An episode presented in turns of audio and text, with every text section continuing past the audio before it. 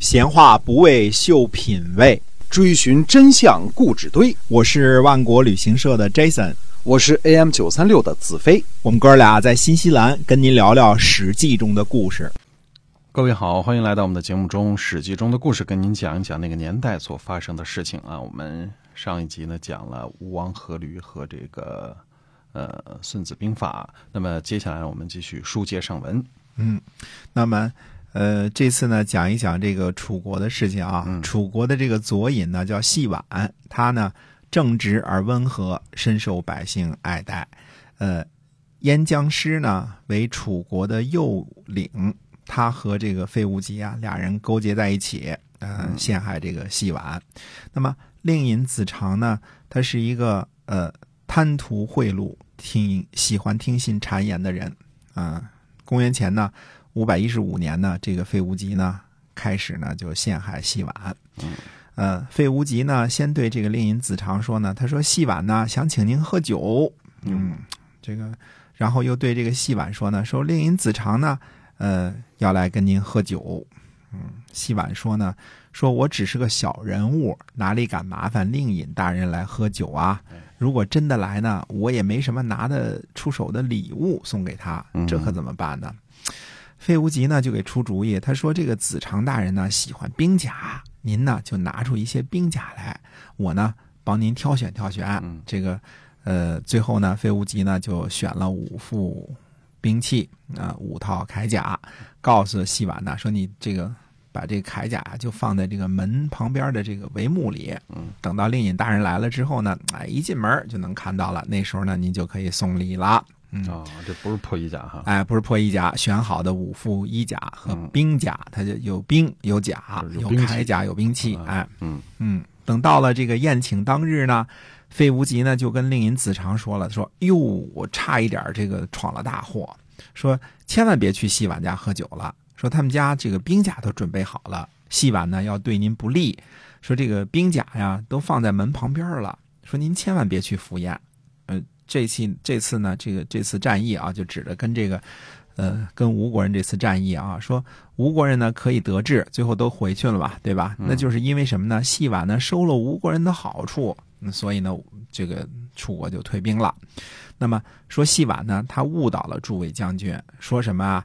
趁着吴国的内乱去讨伐不祥，说吴国趁着我们的丧事可以讨伐我们，我们趁着吴国的内乱去讨伐他们，那不是也可以吗？不对等吗？哎，嗯，令尹子长呢就派人去暗中查看，结果呢果然发现细婉家里有兵甲，而且就在门洞那儿呢，也不用怎么查看就知道了啊。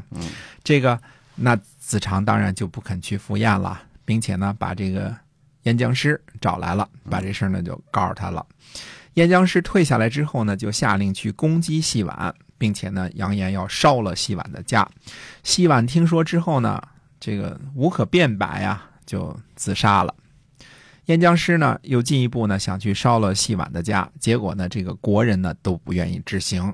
燕将师下令说呢，说如果不烧掉细婉的房子呢，这这所有的人呢都跟细婉同罪。呃，一同治罪啊。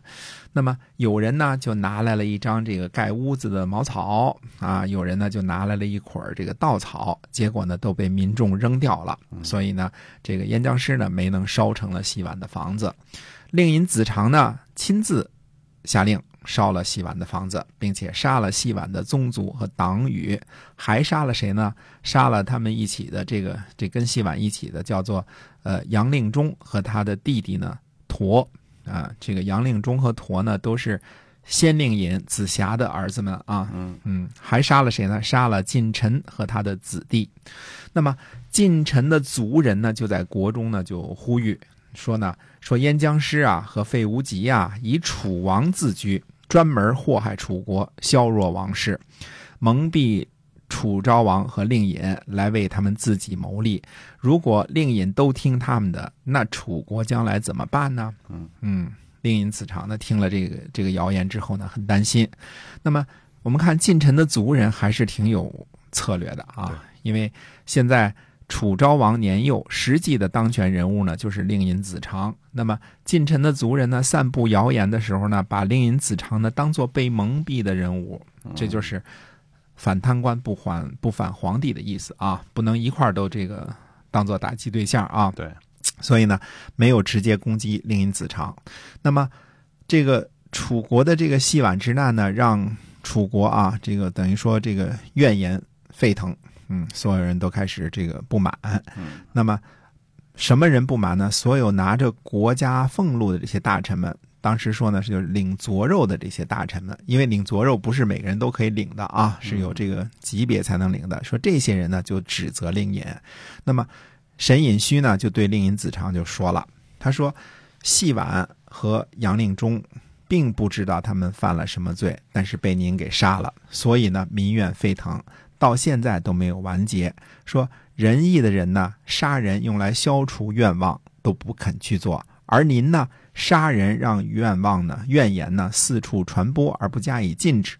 说这事儿也挺奇怪的啊。嗯那么费无极呢，是楚国最有名的进谗言的人，说没有谁不知道。他呢，轰跑了昭吴，逼走了太子朱。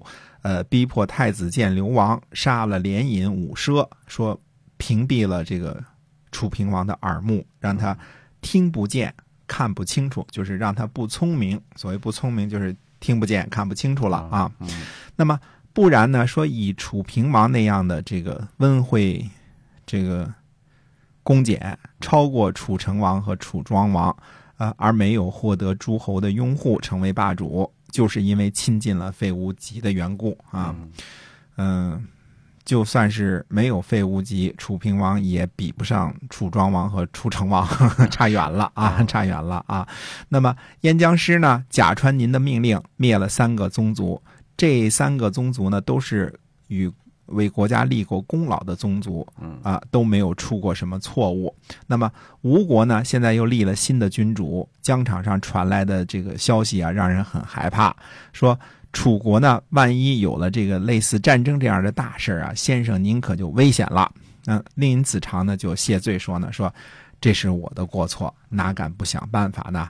公元前五百一十五年的九月十四，令尹子长呢杀了费无极和燕将师，灭了这两家的族，用来取悦国人。这样呢，愿望和谣言呢才停止了传播。等于说，这个这个费无极终于恶贯满盈了啊！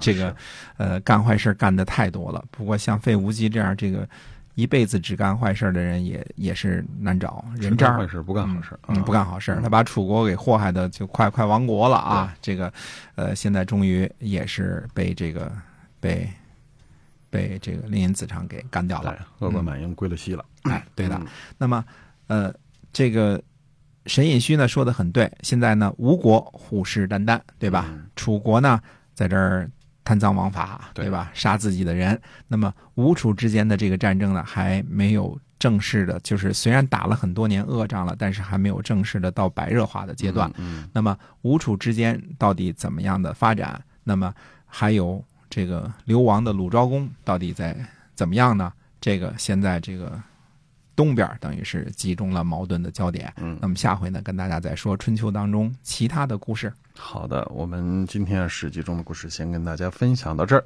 希望您今后能够继续的关注我们，我们下期再会。再会。